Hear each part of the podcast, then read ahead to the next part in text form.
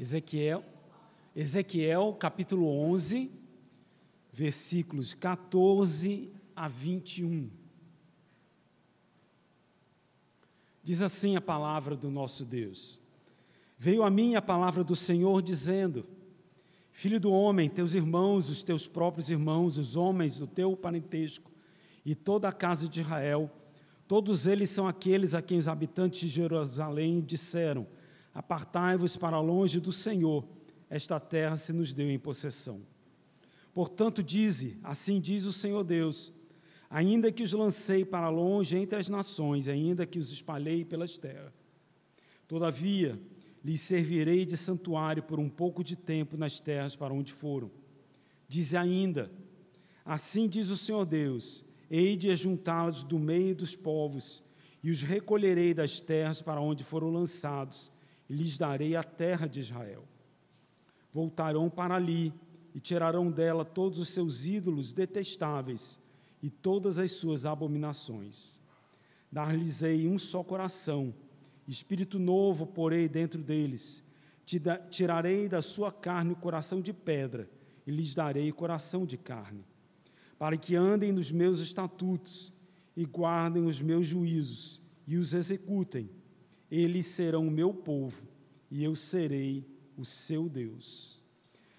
Mas quanto àqueles cujo coração se compraz em seus ídolos detestáveis e abominações, eu farei recair sobre a sua cabeça as suas obras, diz o Senhor Deus.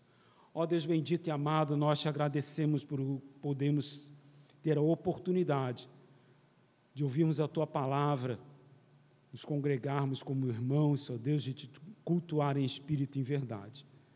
Te agradecemos pelo privilégio de prestarmos culto e agora reunidos podemos aprender um pouco mais da tua palavra. Abre, portanto, os nossos corações, o nosso entendimento, para que possamos aprender de ti e que possamos falar, Senhor Deus, aquilo que tu colocou, colocaste no nosso coração para ensinarmos ao teu povo. Essa é a nossa oração em nome de Jesus. Amém.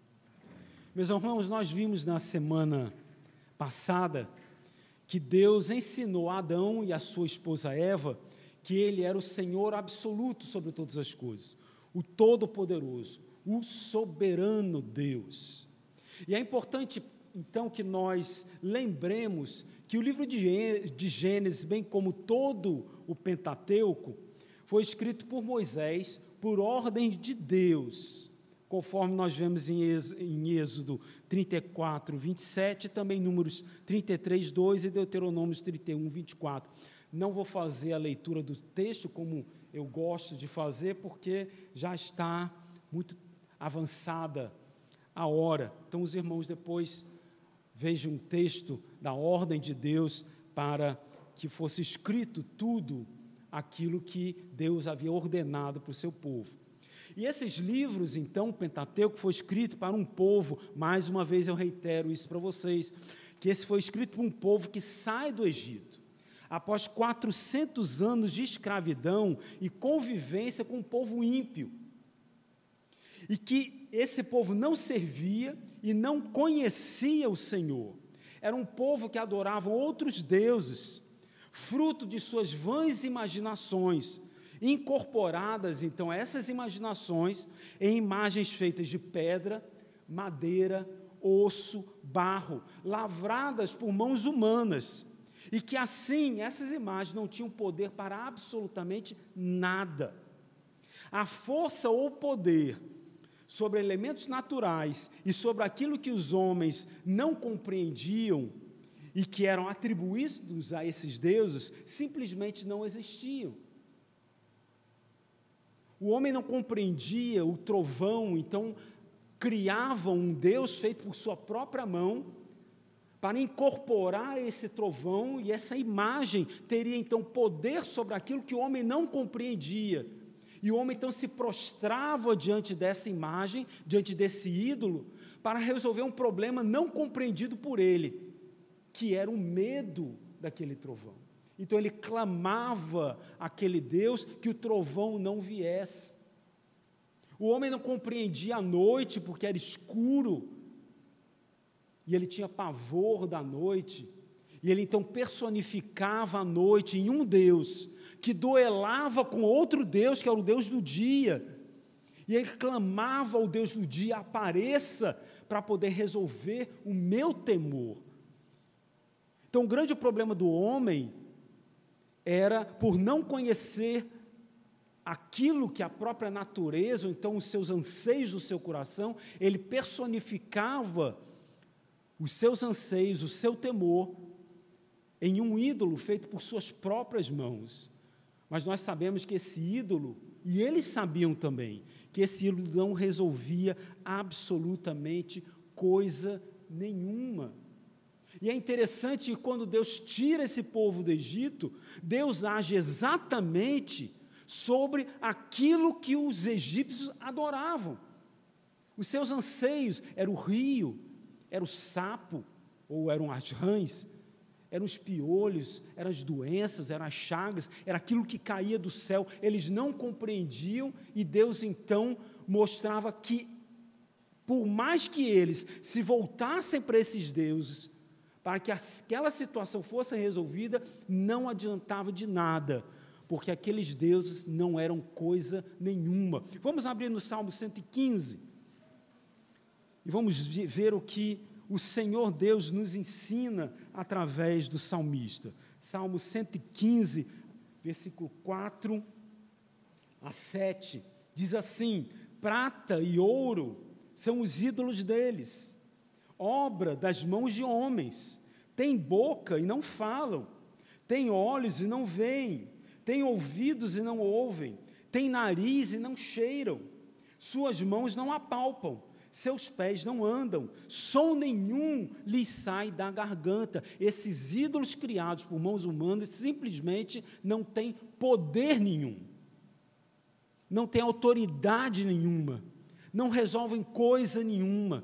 E esse povo, então, que foi liberto do Egito, precisava entender que havia um Deus acima de todas as coisas que eles imaginavam. Não sejamos ingênuos e achar que o povo eleito de Deus, que foi retirado do Egito com mão poderosa, cria única e exclusivamente nesse Deus que os havia tirado. Era um povo idólatra. Eles aceitavam os deuses dos outros povos. E eles precisavam então aprender sobre esse Deus Todo-Poderoso e reconhecê-lo como Senhor de suas vidas. Foi para isso que então Deus ordenou que Moisés escrevesse toda a história, desde o princípio, para que os homens se lembrassem de quem Deus era, pois o coração do homem é corrupto e tem uma disposição moral pecaminosa que o empurra para longe de Deus. Deuteronômio 31, 29. Vamos ver o que Moisés falou. Deuteronômio 31, 29.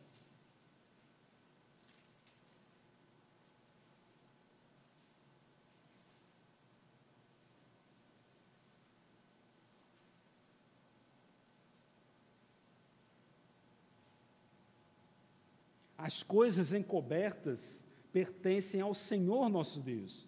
Porém, as reveladas nos pertencem a nós e aos nossos filhos para sempre, para que compramos todas as palavras desta lei. Deus se revelou de forma absoluta para que nós compreendêssemos o mundo ao nosso redor e compreendendo o mundo ao nosso redor, reconhecêssemos que Deus é o único Deus, que Ele é soberano sobre todas as coisas e que a gente então passe a obedecê-lo como Senhor. Mas infelizmente, ao longo de toda a história da humanidade, o homem conhece a Deus, mas ele se esquece de Deus. E abandona a Deus. Não é assim hoje? Ontem foi dia 19 de março, dia de São José. E ouvindo uma reportagem na, na, na televisão sobre o dia de São José, o repórter é, é, mostrou algumas pessoas e mostrou que aquelas pessoas que estavam ali para reverenciar a São José iam ali com o intuito de pedir chuva, clamar por chuva. Hoje, nesse ano, não foi muito preciso isso. Mas em anos anteriores, quando não tinha, não houve chuva até o mês de março, a gente via que as pessoas que eram devotas de São José iam para o santuário e clamar para aquele santo que ele trouxesse chuva. Como se uma imagem daquele santo pudesse trazer chuva, pudesse trazer aquilo que somente Deus proporciona para o mundo. E tem mais, a ânsia daquele povo era tocar na imagem, que era a imagem do santo, aquele é o santo, tocar no santo, porque ele é o próprio santo. No Hospital São José, oh, perdão, no Hospital César Caos, logo quando você entra no corredor, tinha e tem agora uma imagem de Maria. Eu não sei qual, na realidade, qual é a santa que botaram ali, se é Fátima, mas era Maria, alguma Maria. Tem uma imagem de Maria, e eu, eu entrava no coisa e achava tão interessante que as pessoas passavam e se desviavam e tocavam na imagem, como se aquela imagem fosse a própria Maria. Fosse realmente aquela pessoa que eles adoravam, e não simplesmente uma imagem representativa na Santa. Não, é a própria imagem. Lembra do caso de, São, de Santo Antônio, que as pessoas pegam a imagenzinha do santo, viram de, de cabeça para baixo, afogam num copo d'água porque vai continuar aí afogado no copo d'água até eu arranjar um marido para eu me casar. Não é assim, é brincadeira, mas é verdade. É assim que as pessoas fazem. Porque pega o santo como se fosse a imagem, como se fosse a personificação. Ali se encontra o próprio santo. A própria Igreja Católica Romana, no desvirtuamento da sua, da sua doutrina, passou a adorar, desvirtuou Cristo e passou a adorar a rainha dos céus. Vejam lá Jeremias 7, 18. Jeremias 7, 18 diz assim: Os filhos apanham a lenha, os pais acendem o fogo, e as mulheres amassam a farinha para se fazerem bolos à rainha dos céus e oferecem libação a outros deuses para me provocarem a ira. Sabe quem fazia isso? Não eram os ímpios, era o povo de Deus, que havia conhecido o Senhor, que havia visto quão poderoso ele tinha sido ao livrar o povo do Egito, ao abrir o Mar Vermelho, a abrir o Jordão a ver como a terra havia sido conquistada pela força de Deus e como Deus havia sustentado todo esse povo, ao longo da sua caminhada. E o que, que esse povo fez? Fazia libação à rainha dos céus. E essa rainha dos céus é que hoje a Igreja Católica Romana adora porque desvirtuaram Cristo. Cristo simplesmente é um apêndice para que Maria seja adorada. E muitas vezes, muitas pessoas criticam a nossa, a nossa confissão de fé ao dizer que o papado é o anticristo, mas é, é, isso mesmo, o anticristo está aí, a desvirtuação do verdadeiro cristianismo, ensinando falsas doutrinas, usando Cristo para desvirtuar a própria fé em Cristo. Então, se você hoje pega um católico romano, ele não crê em Deus, não crê em Cristo, ele crê em Maria, porque Maria é a principal na sua religião. Cristo é simplesmente um apêndice. Diga, minha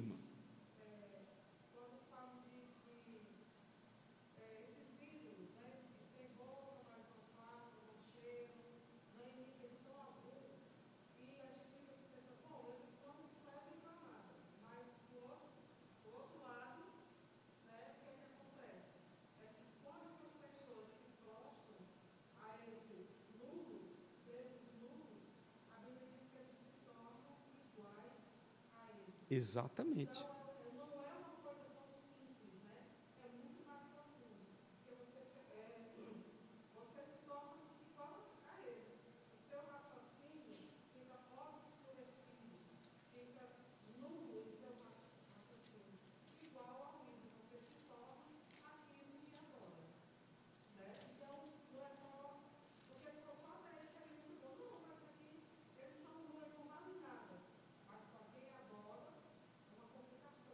Exatamente.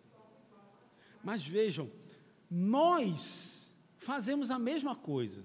Nós crentes, nós que conhecemos a Deus, sabemos o que Cristo fez por nós, mas nós nos afastamos continuamente do Senhor. Nós nos afastamos continuamente do Senhor. Nós não nos prostramos diante de ídolos feitos por mãos humanas mas nós nos prostramos nos ídolos que guardamos no nosso coração, nos ídolos que nós criamos para nós e que tiram a supremacia de Deus da nossa vida.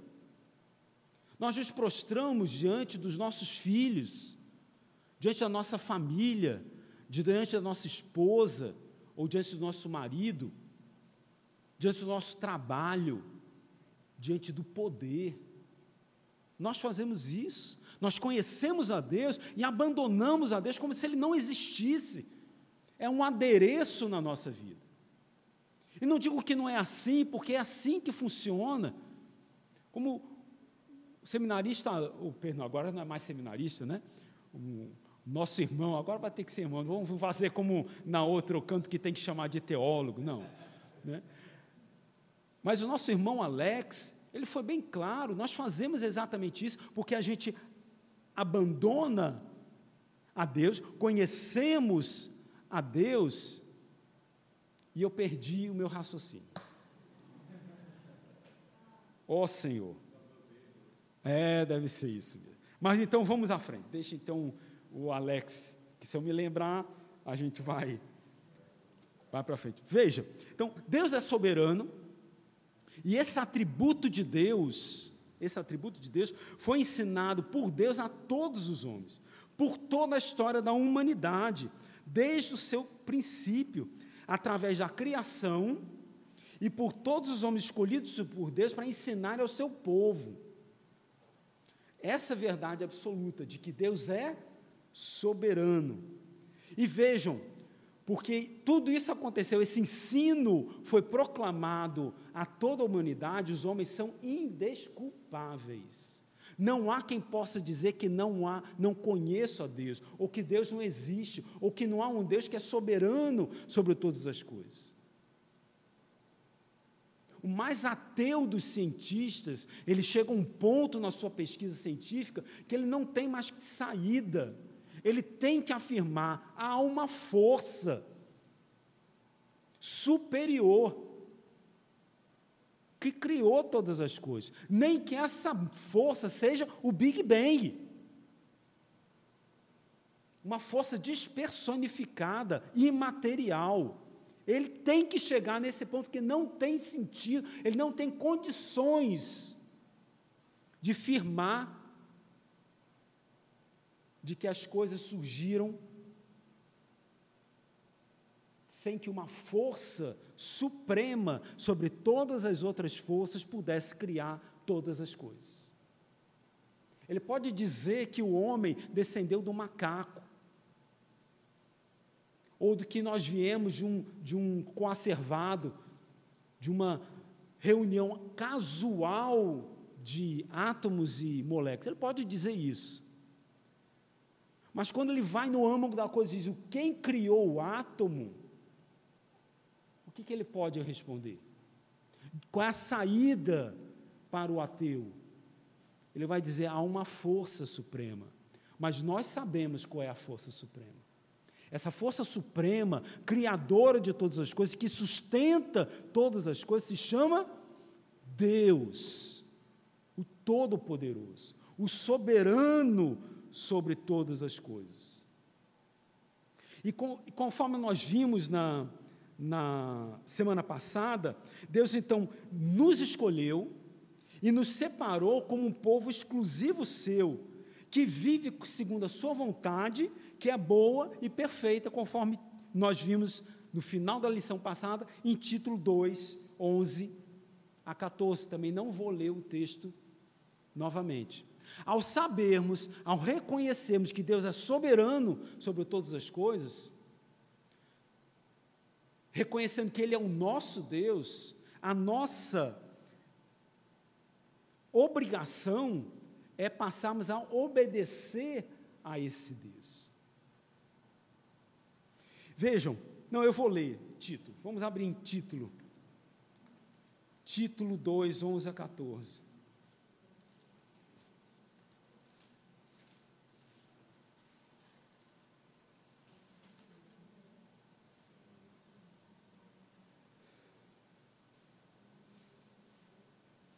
Porquanto a graça de Deus se manifestou salvadora a todos os homens, educando-nos para, renegadas a impiedade e as paixões mundanas, vivamos no presente século sensata, justa e piedosamente, aguardando a bendita esperança e a manifestação da glória do nosso grande Deus e Salvador Cristo Jesus, o qual a si mesmo se deu por nós a fim de remir-nos de toda iniquidade e purificar para si mesmo um povo exclusivamente seu, zeloso de boas obras.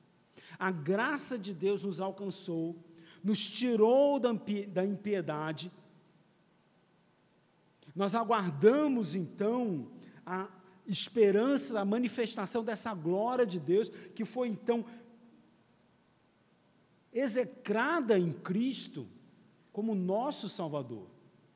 E Ele então a si mesmo se deu para que nós tivéssemos novamente comunhão com esse Deus e fôssemos então em comunhão com esse Deus, um povo exclusivo seu, com um objetivo: zeloso de boas obras, que equivale a dizer obediente a Deus, porque Ele é o soberano, Ele nos deu, deu ordens perfeitas para as quais nós devemos seguir, para que tudo nos vá bem. Então veja, essa escolha de um povo para si foi o objetivo primeiro da aliança que Deus estabeleceu com os homens. E é sobre a aliança, esta aliança, que falaremos hoje e na semana que vem, para que a gente compreenda a importância de termos, de termos Deus como soberano sobre todas as coisas, inclusive sobre as nossas vidas, obedecendo esse, a esse Deus soberano em tudo, conforme a sua vontade, que é soberana. Então vejam, a aliança, então, biblicamente falando, é um pacto de sangue soberanamente administrável. Vocês vão perceber que nós já falamos sobre a aliança no começo do estudo sobre ética, ética médica, sobre ética bíblica. Né? Nós já falamos sobre a aliança. Mas aqui nós vamos falar sobre a aliança de um outro ponto de vista. Então vejam, Deus estabeleceu uma aliança com os homens, e essencialmente aliança é aquilo que une pessoas. E o âmago do conceito bíblico da aliança é a imagem de um laço indissolúvel. E é um, um laço indissolúvel por quê? Porque a aliança bíblica é um laço indissolúvel. Porque foi Deus que estabeleceu essa aliança. E ele estabeleceu essa aliança porque ele é soberano. Em algum momento da eternidade, em algum momento do tempo em que tempo não existia, Deus determinou, Deus decretou no conselho trinitariano que ele estabeleci, estabelece, estabeleceria uma aliança com os homens que ainda não foram criados. E essa aliança é de que ele seria o Deus desses homens criados, e esses homens criados seriam o povo desse Deus soberano. Deus estabeleceu a aliança. Por isso que nós dizemos que é um pacto de sangue soberanamente administrado, porque somente o soberano é que determinou o pacto. O homem não havia sido criado ainda para entrar em discussão ou em reunião com Deus para estabelecer limites, obrigações, bênçãos e maldições desse pacto. Somente Deus estabeleceu o pacto. Por quê? Porque Ele é soberano. E nós já vimos na lição anterior que Ele era soberano porque Ele é o Todo-Poderoso, é o Criador de todas as coisas, o único que tem poder e autoridade para gerenciar não só o mundo criado, como aquilo que é imaterial aos nossos olhos e que nós não compreendemos e que talvez não compreendamos, porque Deus não irá revelar toda a sua mente para nós, porque nós não temos capacidade, como seres humanos, criados, sim, à imagem e semelhança de Deus, mas nós não somos deuses para compreender as coisas de Deus que não, não sejam reveladas por soberana graça a nós. Nem tudo compreenderemos, porque nós não somos Deus. Muito bem, então o contexto no qual a aliança é estabelecida na Bíblia revela um conceito de pacto, um relacionamento no qual uma pessoa estabelece essa aliança. Ocorre então, como eu falei, uma relação entre pessoas, com direitos e obrigações que ambos têm que obedecer. No caso da aliança bíblica, como eu falei, somente Deus estabeleceu a aliança, mas uma aliança entre Deus e os homens. Mas as obrigações que seriam devidas tanto a Deus quanto aos homens, e os direitos estabelecidos tanto a Deus quanto aos homens foram estabelecidos única e exclusivamente por Deus, o soberano Senhor, o único que tem poder e autoridade para estabelecer, antes de todas as coisas criadas, aquilo que poderia ser estabelecido, porque o homem nem criado ainda havia sido. E a Bíblia nos mostra então, que Deus é o que determina no relacionamento com o homem e com toda a criação as regras, obrigações, bênçãos e maldições recorrentes desse pacto. E avançando então no conceito de pacto ou de aliança, a aliança é um pacto, é um relacionamento entre Deus e os homens que é firmado com sangue. A aliança é um pacto de sangue. Conforme diz Palmer Robson no seu título, no seu livro intitulado Cristo dos Pactos, a frase pacto de sangue, agora entre aspas, a frase pacto de sangue ou pacto de vida e morte expressa o caráter absoluto do compromisso entre Deus e o homem no contexto da aliança. Em iniciando alianças, Deus jamais entra, preste atenção nisso. Em iniciando alianças, Deus jamais entra em relação casual ou informal com o homem. Em lugar disto, as implicações de seus pactos estendem-se às últimas consequências de vida e morte. Deus não estabelece um pacto com o homem de forma aleatória, casual. Ah, eu vou vestir essa roupa hoje e veste a roupa e sai andando. Não. Há uma formalidade naquilo que Deus estabelece, porque Deus não é um Deus de brincadeira. Deus é sério.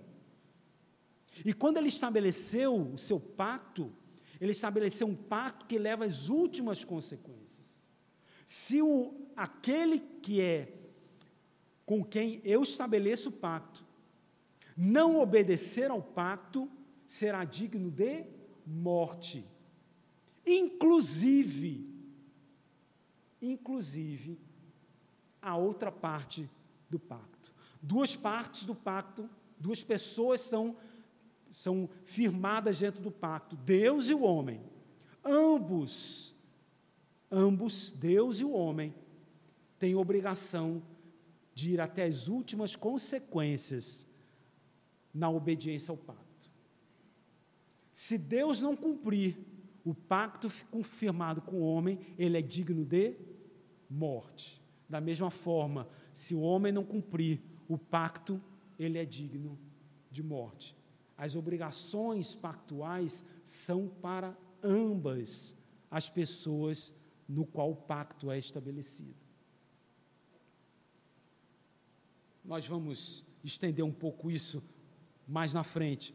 Então a frase traduzida por fazer uma aliança, essa explicação então do, do porquê do sangue, a frase traduzida como fazer uma aliança em nossas Bíblias, no Antigo Testamento, significa literalmente cortar uma aliança.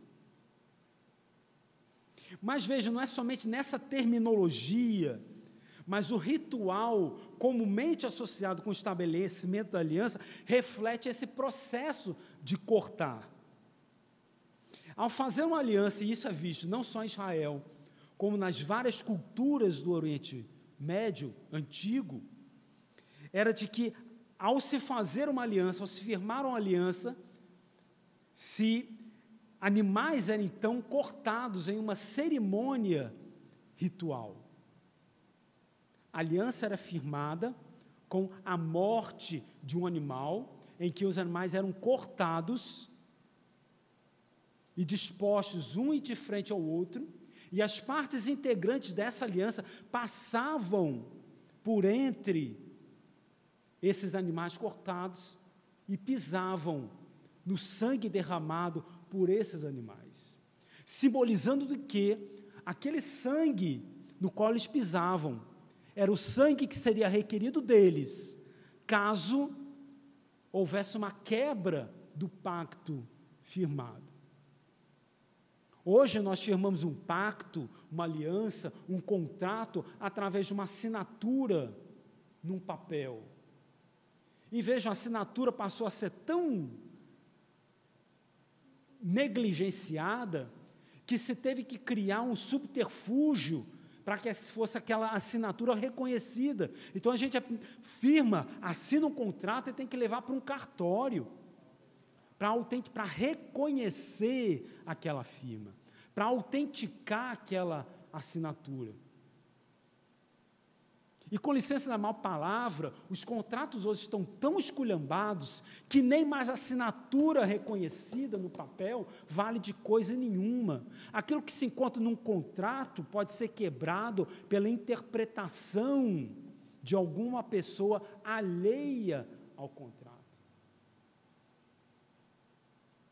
Não é assim com o plano de saúde, para pegar um exemplo mais daquilo que a gente vivencia, a gente faz, nós não temos dinheiro, então a gente faz um plano de saúde, pagando um valor bem baratinho, a Vida, fazer um plano de saúde, R$ 49,90 por mês. Meus irmãos, pagar um plano de saúde com R$ 49,90 por mês, vocês não podem esperar muita coisa do plano. Não podem esperar muita coisa do plano.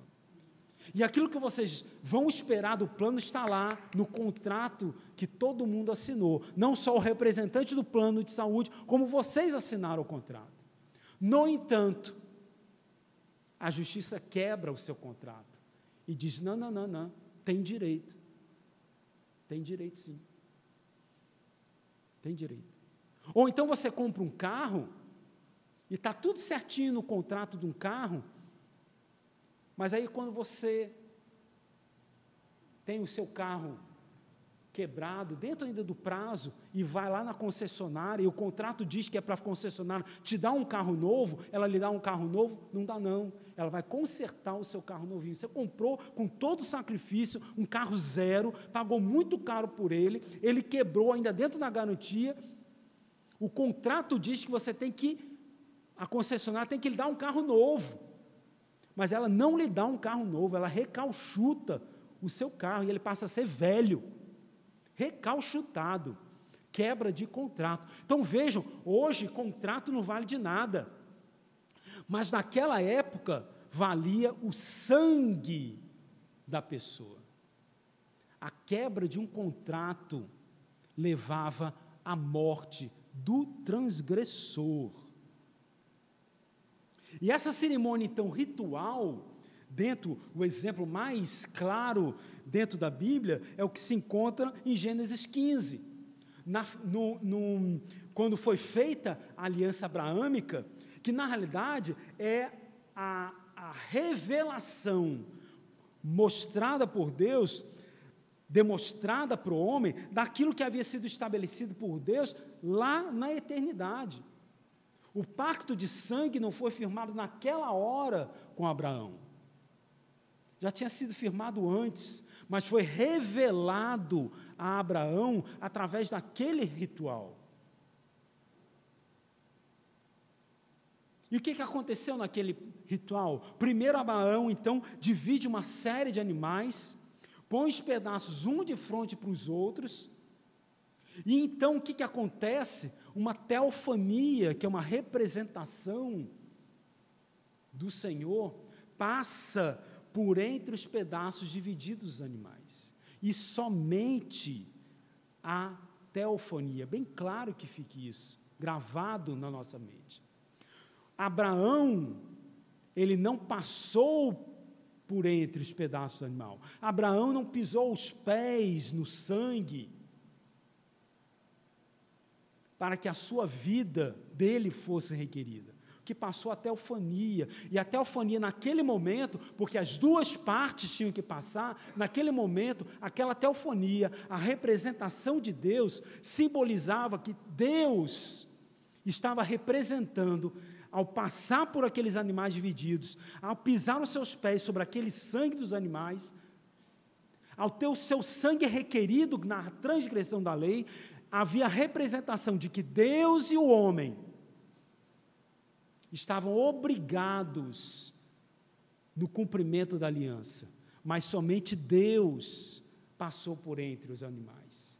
No caso da quebra da maldição pelo homem, seria requerido o sangue de Deus para o cumprimento da aliança firmada Então vejam, o resultado, então, a gente vai falar da, mais na frente sobre, sobre isso. O resultado dessa, dessa, dessa cerimônia ritual é o fazer ou então cortar uma aliança.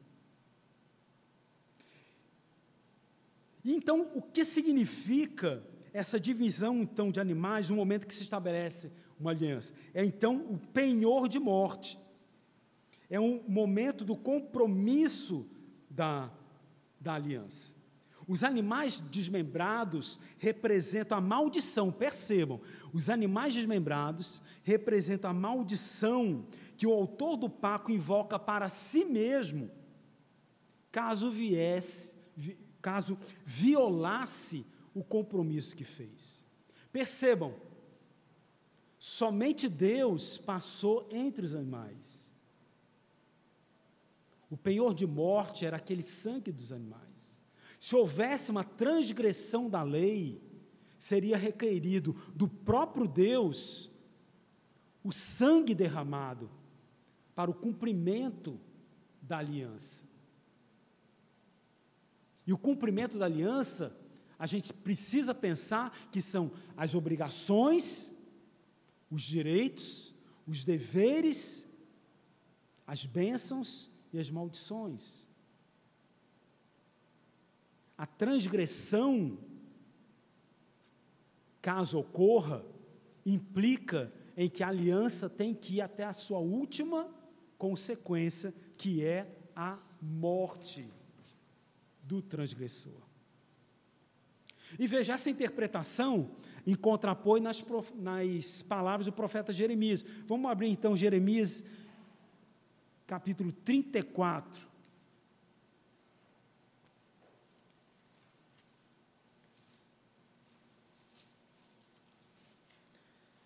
Jeremias 34, 18 a 20, a 20 diz assim: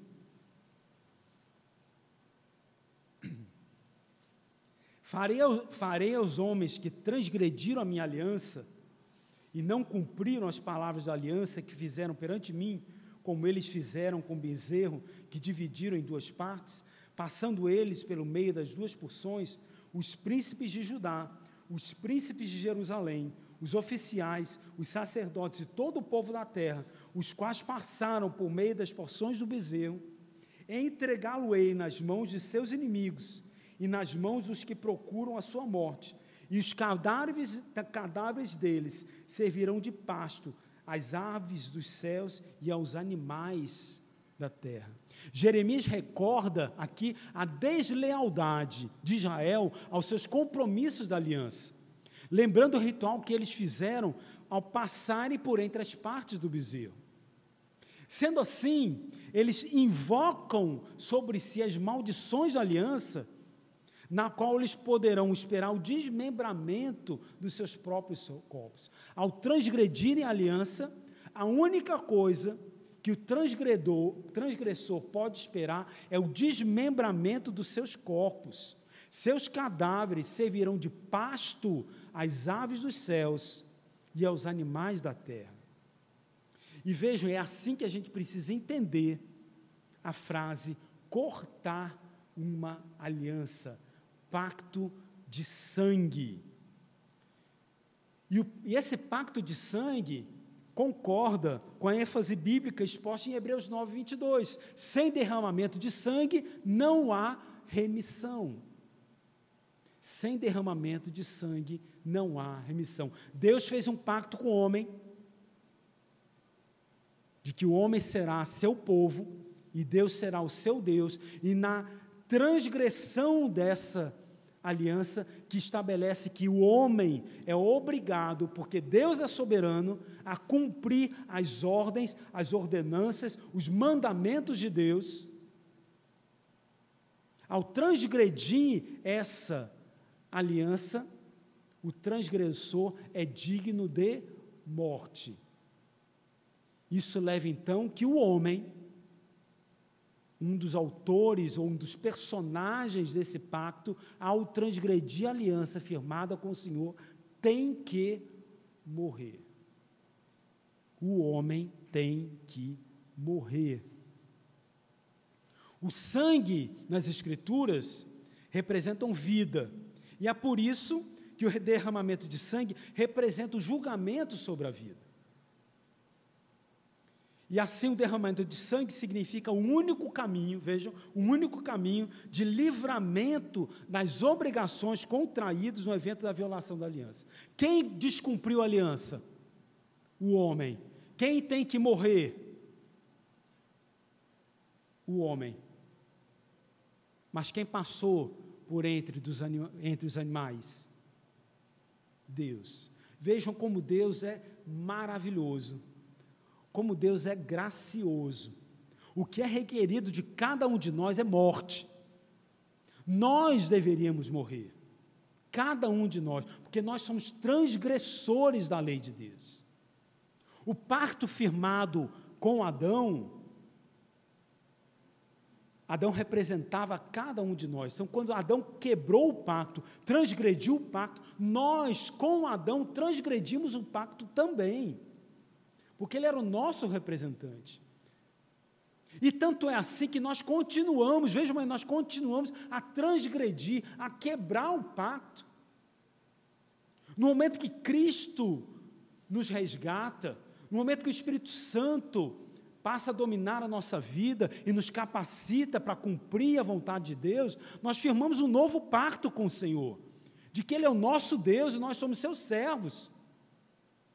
Nós somos dele propriedade exclusiva do Senhor. Nós lemos isso em Tito, nós lemos isso em Pedro.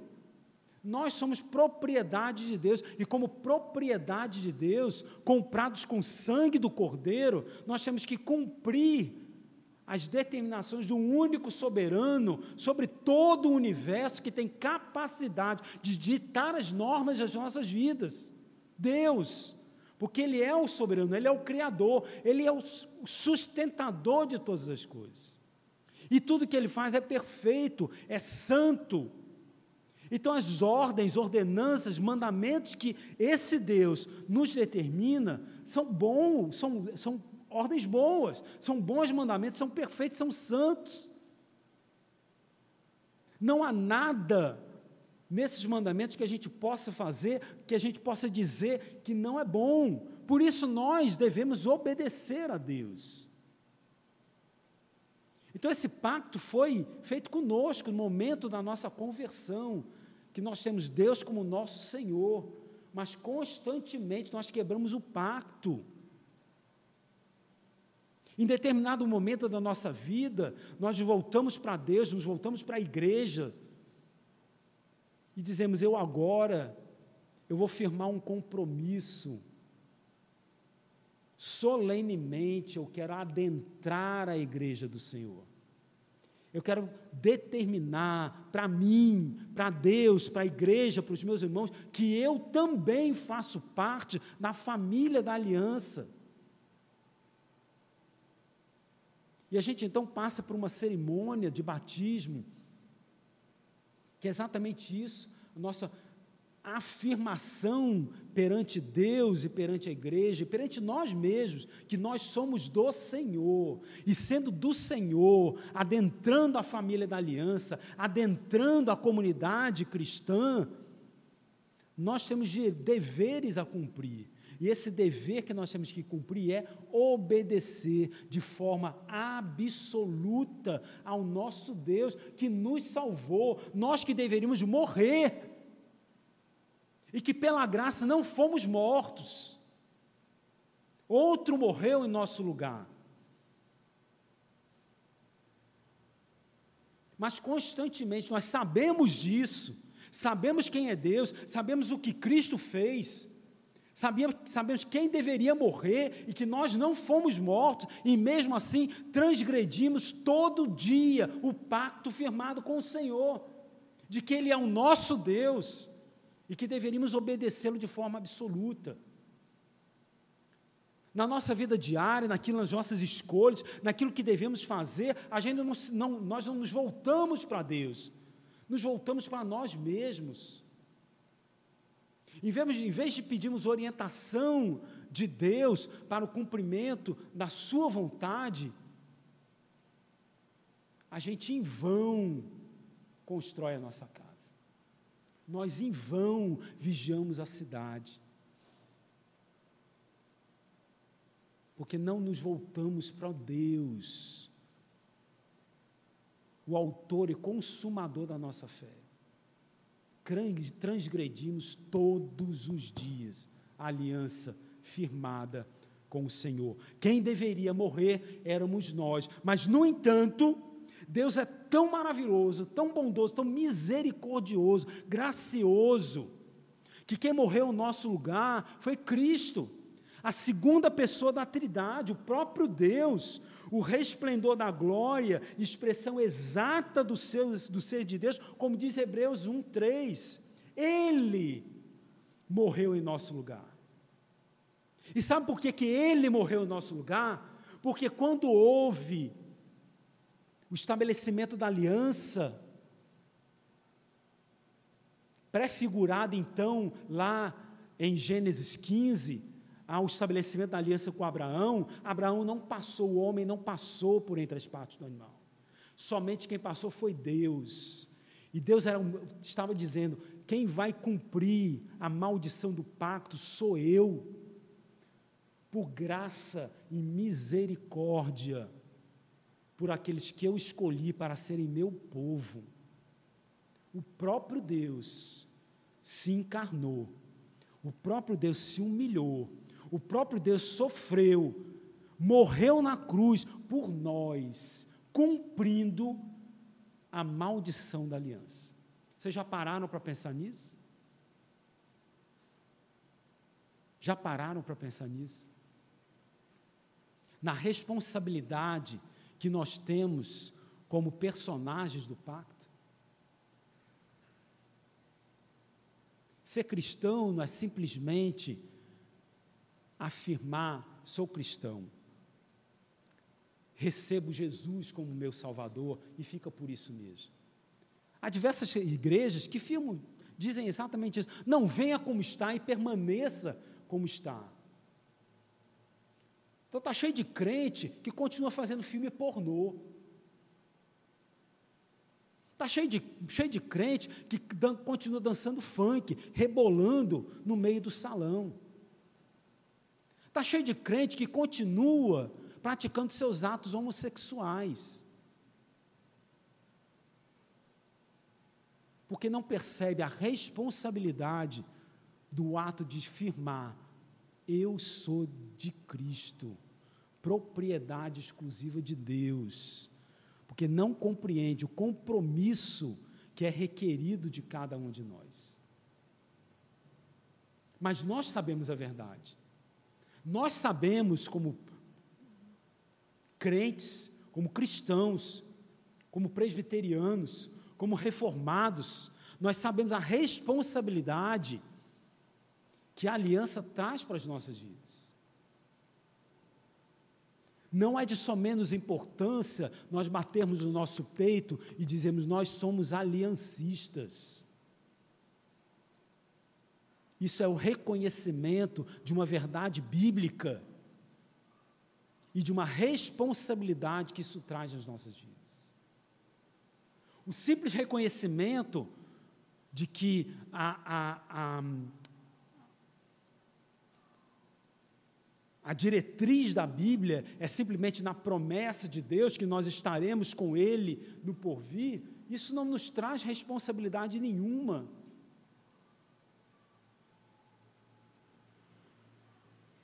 Porque você pode receber a promessa de alguém que chega para você e diz: Olha, eu vou lhe dar, se eu ganhar, já saiu o resultado da, da Mega Sena? Não sei se saiu, não interessa.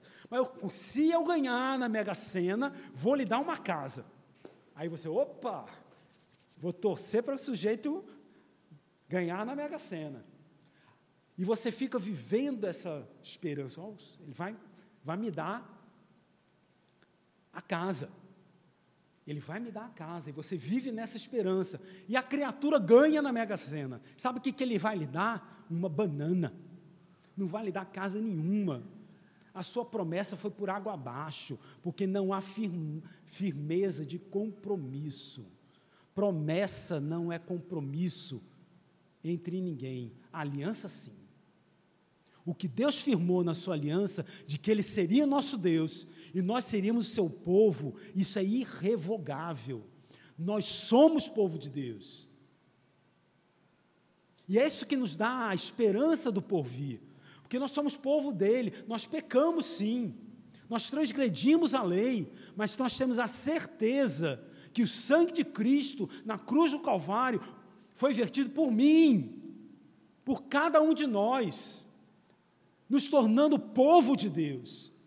Vejam a responsabilidade que nós temos de cumprir os decretos, cumprir as ordenanças, cumprir os mandamentos do Senhor, de forma absoluta.